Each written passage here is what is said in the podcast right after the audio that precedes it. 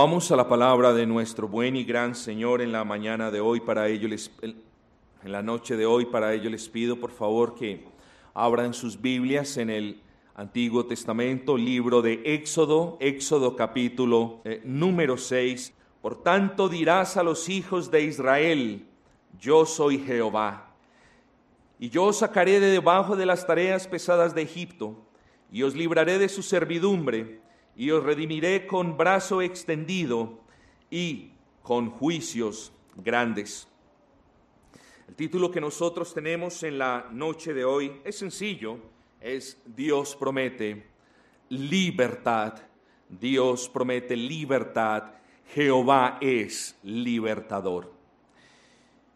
Hermanos, en Sudamérica, en especial en los países que fueron en algún otro tiempo conocido como la Gran Colombia, hablamos muy a menudo de libertador. Hablamos muy a menudo del libertador Simón Bolívar. Ciertamente, y ninguno de nosotros se atrevería a negar, este hombre hizo muchas cosas por la patria, batalló por sacar a la nación del yugo de la opresión que ejercía el reino español. Pero les voy a decir algo, a la final ese libertador murió sin ver al pueblo unido. Ustedes harán bien en recordar sus famosas palabras al morir. Si mi muerte contribuye a que cesen los partidos y se consolide la unión, yo bajaré tranquilo al sepulcro y hasta el día de hoy, más de 200 años, y esta nación, junto con las que libertó, está dividida en partidos, es decir, si logró algo el libertador, mas no logró todo lo que se propuso el libertador. Si alguien arguye que él es libertador, bueno, sí, Bolívar fue el libertador, pero no el libertador de nuestro ser por completo. Podemos decir que los libertadores de este mundo, a lo más, solamente pueden libertar el cuerpo, es decir, por medio de la libertad que ellos ganan en las batallas, nosotros tenemos el privilegio de no servir el yugo español, pero ¿de qué nos sirve eso a todos nosotros si quizás aún continuamos yugos del pecado? Entonces es en ese orden de ideas que decimos que los libertadores de este mundo solamente pueden libertar una parte de nosotros y lo que las personas necesitan en este mundo es una libertad consumada, completa, perfecta, que abarque cuerpo y alma. Y el Señor dice en el versículo 6, lo que ya leímos, por tanto, les dirás a los hijos de Israel, a estos hebreos que estaban esclavos en las tierras de Egipto. Y es importante, hermanos, que hagamos un breve repaso histórico a manera de trasfondo. José uno de los doce hijos de Jacob, fue vendido por sus hermanos. José fue llevado a Egipto y después de una providencial hambruna y escasez de alimentos en las tierras donde ellos reposaban, les tocó recurrir a Egipto porque en ninguna otra parte habían alimentos para ellos. Es así como cuando ellos descienden a Egipto, también en cuestiones providenciales, allí se encuentran a José. Y la escritura nos dice que terminaron reposando en Egipto. Y digo reposando porque mientras hubo aquel faraón que conocía a Josué, ellos tuvieron descanso y tuvieron paz. Cayeron en gracia, en favor con estos faraones, se multiplicaron y fueron prosperados, pero solo hasta el punto en el que llegó alguien, dice la escritura, que no conocía a José. ¿Ustedes saben qué es no conocer a José?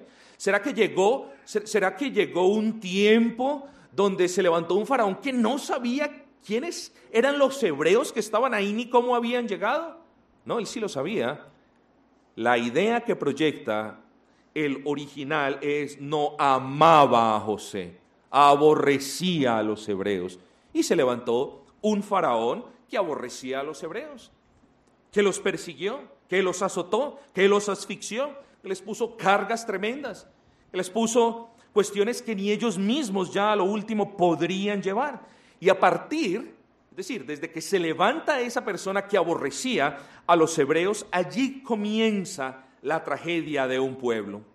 Una tragedia caracterizada, queridos amigos, por épocas de lloro, de lamento, de queja, de desespero para personas que estaban siendo esclavizadas. Y así permanecieron 400 años sirviendo a faraones tiranos. Y esta última frase quiero que la usemos, sirviendo a faraones tiranos, sirviendo de manera dura, despiadada. Y cuando hablamos de esclavitud, estimados amigos, creo que es imposible no hablar de dos cuestiones. La primera, tenemos que hablar de quién esclaviza. Y segundo, de cómo es la manera en el que la persona es esclavizada. Es decir, en primera instancia tenemos que hablar de un amo que es tirano y en segunda instancia de un trabajo que es pesado. Hablemos del amo tirano, de este hombre que es tirano. Cuando hablamos de esclavitud, queridos amigos, como les dije, es imposible no hablar de quien esclaviza. Y esta persona que esclaviza, este amo, porque así se le ha dado el nombre desde la perspectiva histórica, este amo es un tirano. Es alguien que roba los derechos de la persona a quien esclaviza. Es alguien que le roba su dignidad, que le roba sus fuerzas. Ese es el amo tirano. Ese amo tirano no es una buena persona. Ese amo tirano, si hemos de personificarlo, como lo vamos a hacer más adelante, es una persona que maltrata, que oprime a su esclavo. Cuando hablamos de amo, queridos amigos, no hablamos de un par de amigos o de una relación amistosa entre el que ordena y el que hace. Hablamos de una imposición. Hablamos de una relación impositiva del que ordena sobre el que tiene sin opción alguna que obedecer. Eso es esclavitud.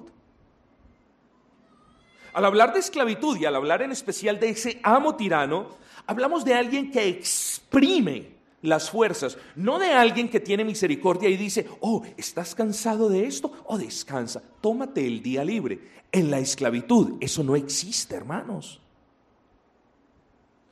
Así que cuando hablemos de esclavitud, tenemos que imaginarnos en primera instancia a ese, a ese tirano, a, ese, a, ese, a esa persona que oprime, que exprime, a esa persona que causa miseria en la vida del esclavo. Es, es imposible considerar la esclavitud sin tener el caso, sin tener en nuestras mentes este concepto del amo tirano. Pero también es imposible considerar la esclavitud simplemente imaginándonos al amo que es tirano y no imaginándonos las tareas o el trabajo pesado a la que son sometidos los esclavos.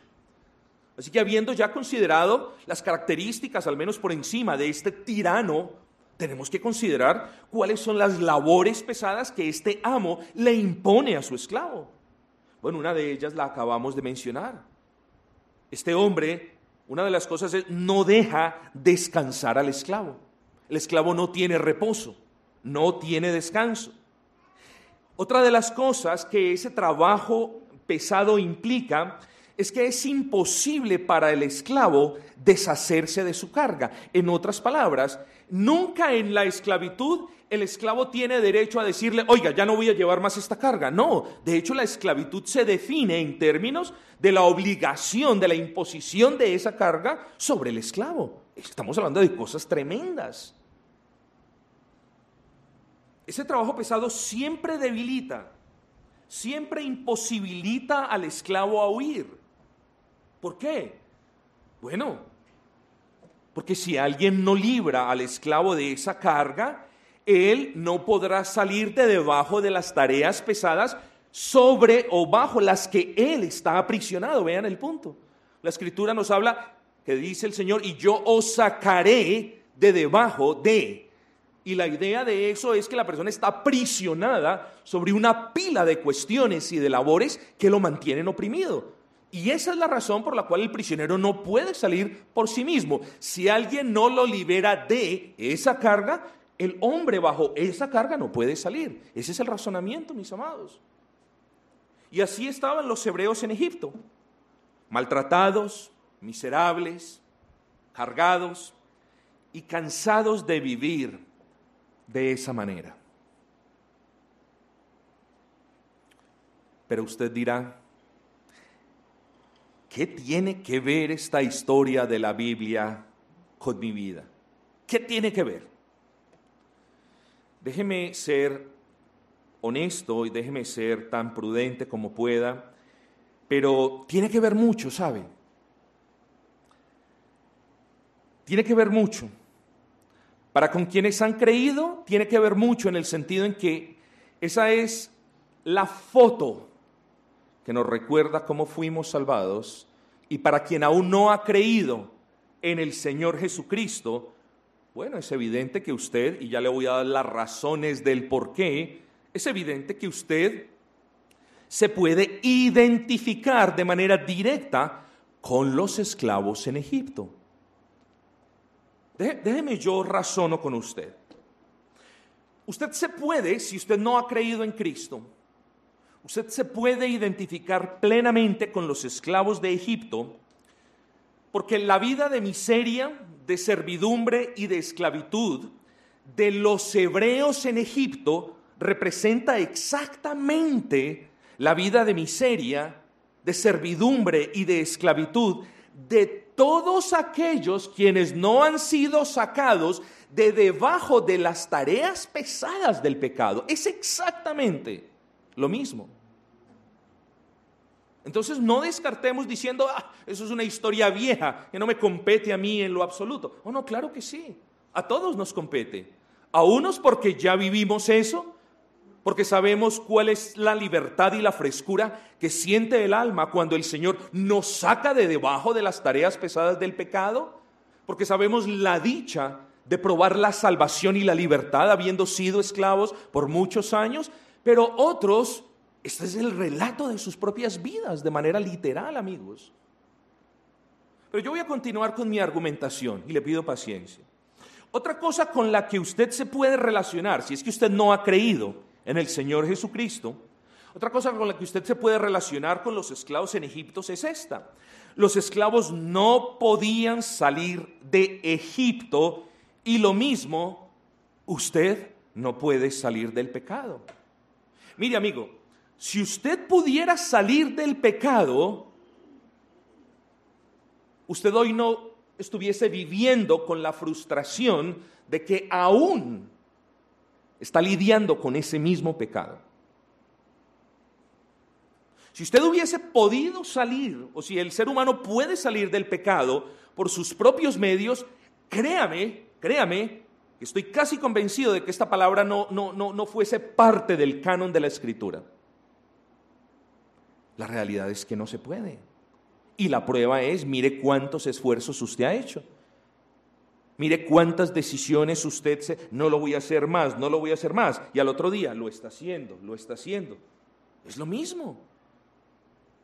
Nuestros mayores esfuerzos llegan hasta el punto de las buenas intenciones.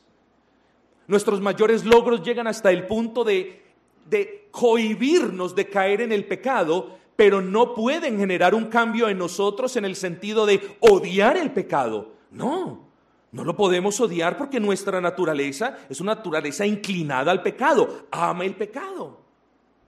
Entonces, no, no creas que puedes salir del pecado por ti mismo, esa es la verdad.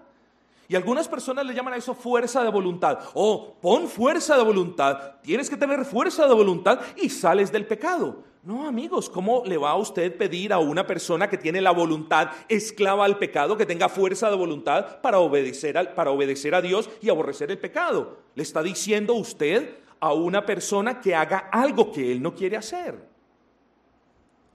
Estamos viendo tu retrato.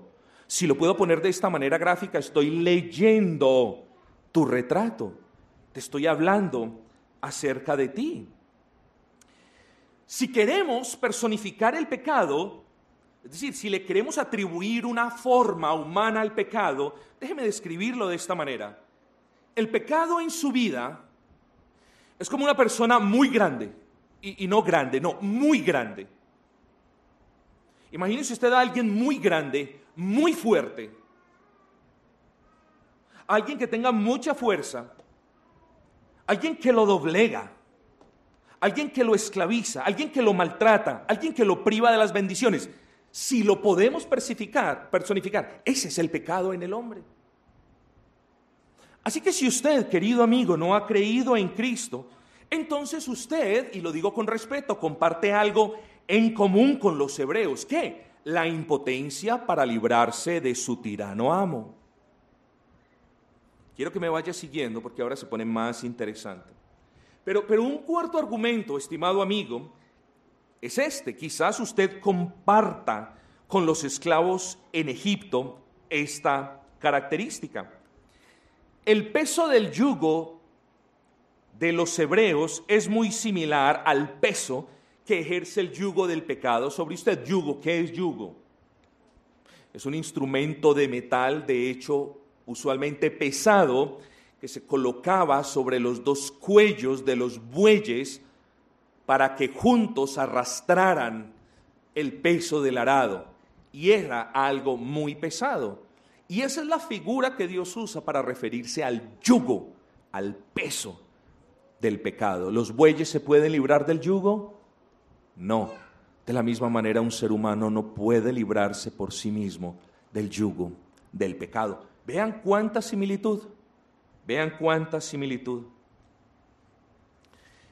Pero después, creo yo, de haber probado más allá de la duda razonable, que si no has creído en Cristo, tienes mucho, si no todo, que te puedas identificar con los hebreos que estuvieron esclavos, quiero decirte que aquí hay algo muy hermoso para el alma pecadora. Muy hermoso. De hecho, algo hay algo muy esperanzador en esta analogía y es esta. Si usted puede ver el punto, es decir, si usted puede identificarse con aquellos esclavos que estuvieron presos en Egipto, entonces las palabras de Dios para con los esclavos en Egipto también son para usted. Si mientras yo estaba describiendo el pecado, y si mientras yo estaba tratando de personificar al pecado, usted decía, no, eso no va conmigo, pues entonces esas palabras de esperanza no son para usted. Pero si en verdad usted es consciente de su pecado, del peso que ejerce sobre su vida, del yugo que hay en su corazón a causa del pecado, si usted es consciente de eso, entonces gloria al Señor, porque de esa manera las palabras del Señor son también para usted. Y fíjese lo que dice, versículo 6. Por tanto, dirás a los hijos de Israel, yo soy Jehová. ¿Quién es Jehová, amigos? Es el Creador. Jehová, Yahweh, tetragrama, yo soy el que soy. ¿Quién es Jehová? Es el que tiene vida en sí mismo. Es el único que tiene vida en sí mismo. Nosotros, sus criaturas, tenemos vida porque a Él le place sostenernos con ese aliento hasta el día de hoy. Así que quien está hablando es el Dios, el Señor. Quien está hablando es el dador de la vida. Quien está hablando es la vida misma. ¿Quién es Jehová? Bueno, es el omnipotente, es el inmutable respecto de sus promesas. Él es el que dice, yo os voy a librar de las tareas pesadas de Egipto, y Él es el que no se arrepiente de extender su brazo y de sacar a aquellos que están aprisionados en las tareas pesadas de Egipto. Este Jehová es perdonador y es misericordioso, y no tiene que hacerlo, pero lo hace por amor a su nombre, pero lo hace porque prometió desde la eternidad pasada salvar absolutamente a todos aquellos quienes de manera libre y voluntaria confían en el nombre de su Hijo. Ese es Jehová. Y Jehová no se retracta de sus promesas. Es un Dios perdonador, es un Dios bueno, es un Dios de amor, es un Dios de gran misericordia. Es un Dios, también déjame decirlo, que no puede declarar inocente al culpable. Sí es amor, sí es perdonador, pero no puede en virtud de su propia naturaleza, no puede declarar como inocente a una persona que es culpable, a una persona que no se ha puesto a cuentas con él. Ese es el que nos está hablando y el que espero y ruego le esté hablando a tu corazón en esta noche. Jehová en este pasaje, estimados amigos, se describe a sí mismo como el Salvador, como el libertador de su pueblo, como el único que nos libra de la opresión del pecado. Ese Dios que hemos descrito, al menos de manera breve, mire lo que dice, mire en la envergadura y en la profundidad de las promesas que Él hace. Y lo primero que Él dice es, yo os, yo, nadie más, yo os sacaré de las tareas pesadas de Egipto. Amigo, eso me habla de alguien que está aprisionado y de alguien que no puede salir. Repito, a menos que alguien lo saque de esa carga, de debajo de esa carga que lo oprime. Y el pecado es esa carga que lo tiene oprimido, que le impide librarse por usted mismo. De hecho, su, su, pecado pesa tanto que la figura que proyecta esta expresión es la de una carga que lo está asfixiando y ahogando. Su pecado lo oprime, querido amigo, déjeme decirle, lo oprime, lo esclaviza y lo hunde. De nuevo, a menos que alguien quite esa carga, usted permanecerá, como lo dice la Escritura, debajo de las tareas pesadas del pecado. Entonces lo que es evidente en este punto al menos es que necesitamos a alguien más fuerte que nosotros. Necesitamos a alguien con tal poder que tenga la potestad de quitar el pecado que nos apabulla y que nos hunde en ese lodo cenagoso. Necesitamos alguien con poder. Y lo otro que es evidente en este punto es que necesitamos a alguien que sea más poderoso que el hombre que acabamos de describir. Porque no puede existir un libertador que, sea, mm, que tenga menos poder que ese amo que hemos descrito, que nos apabulla y que nos oprime, o que tenga al menos el mismo poder que él. No puede. Necesitamos a alguien más poderoso. Fíjese usted. Y él dice, yo os sacaré de debajo de las tareas pesadas de Egipto. Y entre lo mucho que pudiésemos decir, miren lo que dice, dice, y yo os libraré de su servidumbre. Amigo, la servidumbre es un estado. Es un estado muy similar al, al, estado del encarcelamiento, al estado de enfermedad. Una persona está en servidumbre, es decir, ese es su modo de vida. Su modo de vida es un modo servil, es un modo esclavo. ¿A quién? De sus propias concupiscencias, de sus propios deseos pecaminosos. Miren, yo se los pongo de esta manera. Para que usted entienda la magnitud de la expresión en el hebreo se lo voy a poner de esta manera. Ustedes conocen que hay campos de concentración donde las personas han sido esclavizadas por años. Para venir al punto, en Corea del Norte, y me excusan mención de ciertos países, hay prisiones de trabajo pesado, donde los prisioneros pican piedra en canteras de 8 de la mañana, perdón, a 4 de la tarde todos los días, por 20 años o por el tiempo que estén allí. Pero para que entiendan la magnitud de la promesa de Dios de que Él librará a todos los que creen en el nombre de su Hijo de esa servidumbre, les voy a decir esto. Al menos cuando existieron los campos de concentración nazi, por mucha la opresión que haya sido, al menos estas personas tenían un par de horas de sueño al menos en las canteras en las que trabajan los presos en algunas partes de Rusia y en Corea del Norte, al menos sí esas personas trabajan de 8 de la mañana a 4 de la tarde, pero al menos ellos pueden dormir unas horas. La idea que transmite la palabra esclavitud es la de una persona que trabaja de sol a sol sin descanso. Esa es la idea en el original. El esclavo es la persona virtualmente que trabaja de sol a sol sin reposo alguno. Y por eso la palabra servidumbre describe muy bien el estado de quienes llevan sus pecados a cuestas. Ese es un estado de servidumbre. No hay derechos. Usted no tiene el derecho a decir, ya no llevo más esto. ojalá fuera así de fácil. Entrar en el pecado es muy fácil, pero salir no puedes. Solamente si alguien te hace un gran favor, ese alguien poderoso del que hablemos más adelante, entonces sí podrás. En ese estado de esclavitud, entonces no solamente no hay derechos, tampoco hay gozo. Ni siquiera, fíjese usted, sea honesto con usted, ni siquiera la práctica del pecado le trae gozo. Porque después de que usted comete el pecado, ¿qué viene después de eso? Miseria. La miel del pecado que usted ha probado luego se convierte en un amargo ajenjo. Si el pecado fuese deleitoso y si usted realmente se pudiese deleitar en el pecado, cada vez que usted comete un pecado, seguiría sintiendo el dulce, placentero del pecado por siempre. Pero no es así. Usted comete un pecado e instantáneamente viene el sabor amargo del ajenjo. Y esto representa, usted no tiene gozo en el pecado. Puede que su cuerpo lo disfrute, pero su alma está en una condición miserable. En el estado de servidumbre no hay descanso, como ya lo dijimos. ¿En qué sentido no hay descanso? En que usted no descansa de pecar, fíjese. Usted comete un pecado y sigue cometiendo el mismo pecado, tiende a cometer el mismo pecado.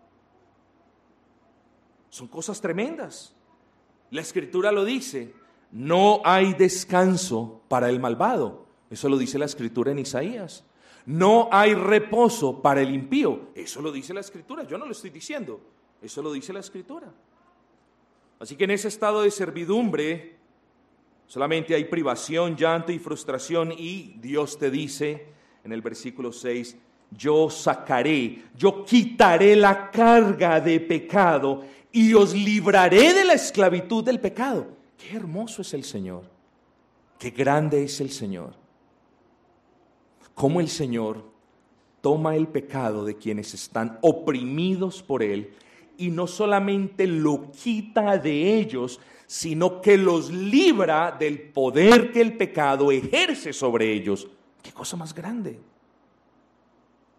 Eso lo hace Jehová Dios de los ejércitos.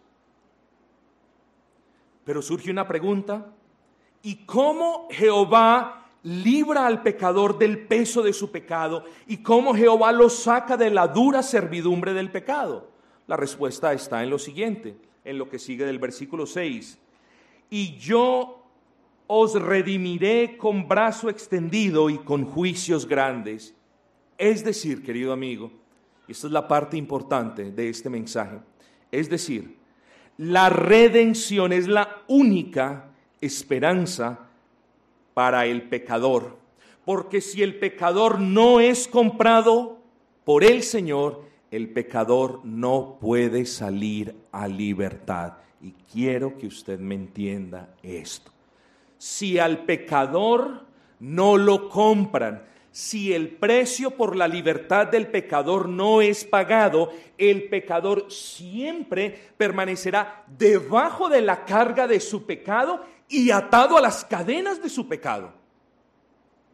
De tal manera que solamente es por medio de la redención por la cual podemos tener la esperanza de ser libres. Pero ¿qué hay de ti, amigo? ¿Quién comprará un esclavo como tú? ¿Quién comprará un esclavo vestido como tú lo estás? ¿Quién comprará un esclavo vestidos con andrajos de inmundicia que cubren toda su alma? Dime quién lo comprará. ¿Quién comprará un esclavo como tú que hiede a pecado? ¿Quién lo hará?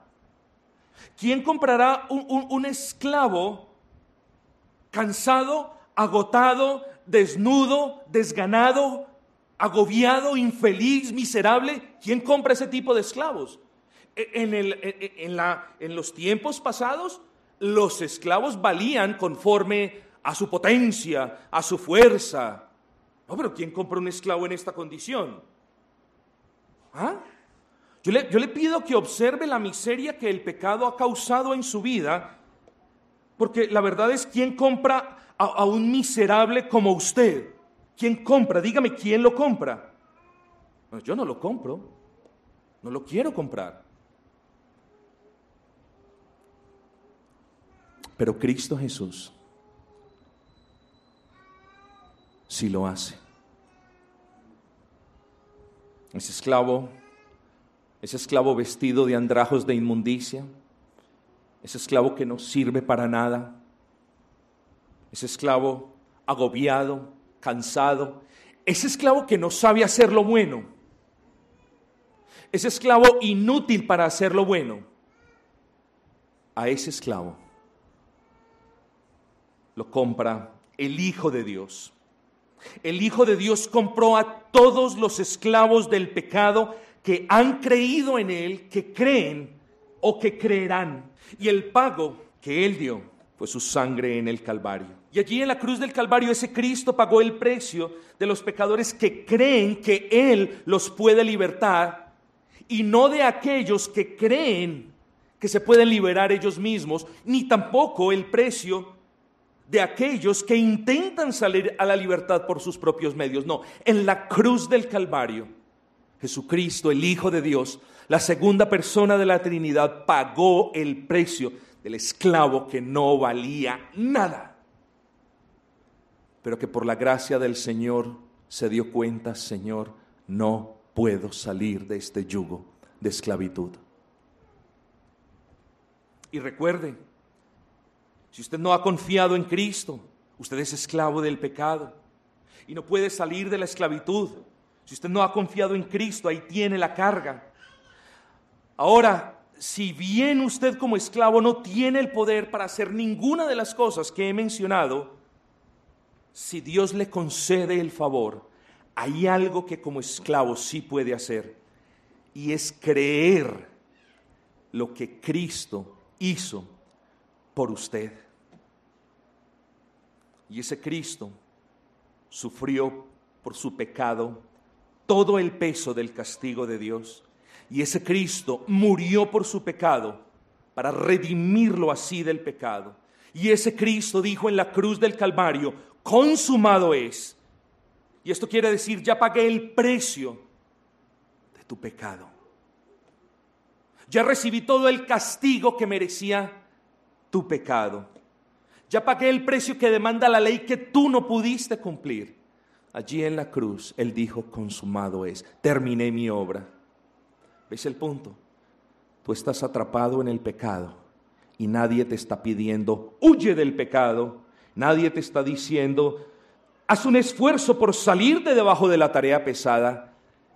Pero si bien al esclavo le pueden prohibir que salga, al esclavo no le pueden prohibir que crea. Y si Dios te ha dado el don de la fe, ahora mismo, ahora mismo, Él se convertirá en ese Jehová que te saca de debajo de las tareas pesadas de Egipto, que te libera de su servidumbre, que te redime con brazo extendido y juicios grandes. Ese es el Dios que proclamamos hoy, predicando este Evangelio. Y ahora, ahora, después de haber sacado a Israel o a este pueblo de Egipto, Él no les dice, pues bueno, ya lo saqué, ya les hice el favor, bueno, sírvanse ustedes a hacer lo que ahora bien les provoque. No, ese Dios que salva, ese Dios que quita el pecado, ese Dios que quita tu pecado y ese Dios que pone tu pecado sobre Cristo, es el mismo que toma todas las virtudes de Cristo y la justicia de Cristo y las trae y las consigna a tu cuenta. Y después de eso, ¿sabes qué? Él dice, y yo os tomaré por pueblo. Qué hermoso esto. Qué hermoso. E, éramos unos esclavos. Estábamos sobre o debajo del peso del pecado, totalmente haciendo lo malo. Y dice, cree en mi Hijo y dice, y luego yo os tomaré por pueblo. Esto me habla de adopción. Yo te tomaré por pueblo para que tú te goces en todos los beneficios que hay en mi familia. Yo te tomaré por pueblo para protegerte. ¿Qué me quiere decir esto? Que cuando tú crees en Cristo, nadie podrá arrebatar tu salvación. Dios te dice, Tú vas a ser mi pueblo y yo te proveeré. Nunca te faltará gracia, querido amigo. Entonces dice, cree en mi Hijo, cree en aquel que murió en la cruz del Calvario y yo te libraré del pecado, y yo te sacaré de la esclavitud del pecado, y yo te haré un hombre libre, y yo te haré mi pueblo. Qué bendición tan grande.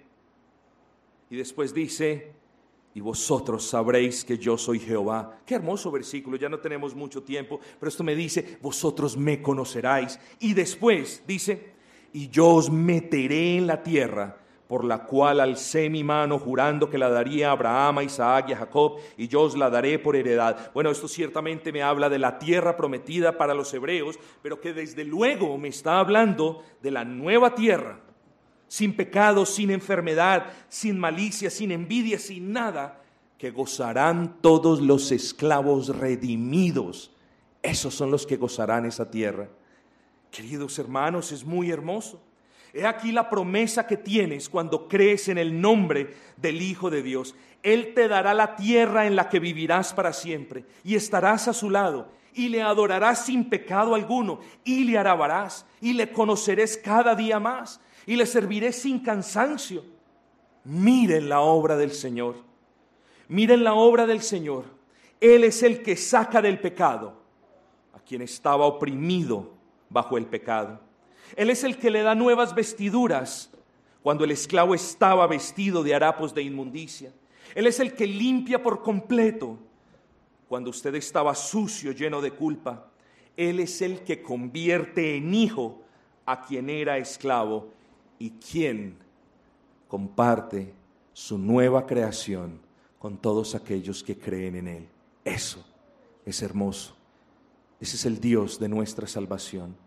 Y ese es el Dios que nosotros proclamamos, porque solo en Él hay libertad. Vamos a orar. Padre Celestial, te damos una vez más gracias, exaltamos y glorificamos tu santo y bendito nombre. Te pedimos, Señor, que la palabra hoy proclamada caiga en buena tierra, tanto en quienes han creído como en aquellos que aún están presos bajo sus propios pecados. Señor, trae libertad, te lo suplicamos, Señor. Hoy tú te has mostrado de manera clara en la Escritura, en tu poder y en tu omnipotencia, allí manifestada en estas hermosas promesas, como tú nos sacarás, como tú nos librarás, como tú nos redimirás, como tú nos harás tu pueblo. Qué hermoso. ¿Y quiénes somos nosotros sino viles pecadores? Concede la gracia, Señor, que quienes no se han arrepentido ni han creído en estas promesas lo puedan hacer. Te lo suplicamos, Padre Celestial, en el nombre de Cristo Jesús, Señor y Salvador nuestro. Amén.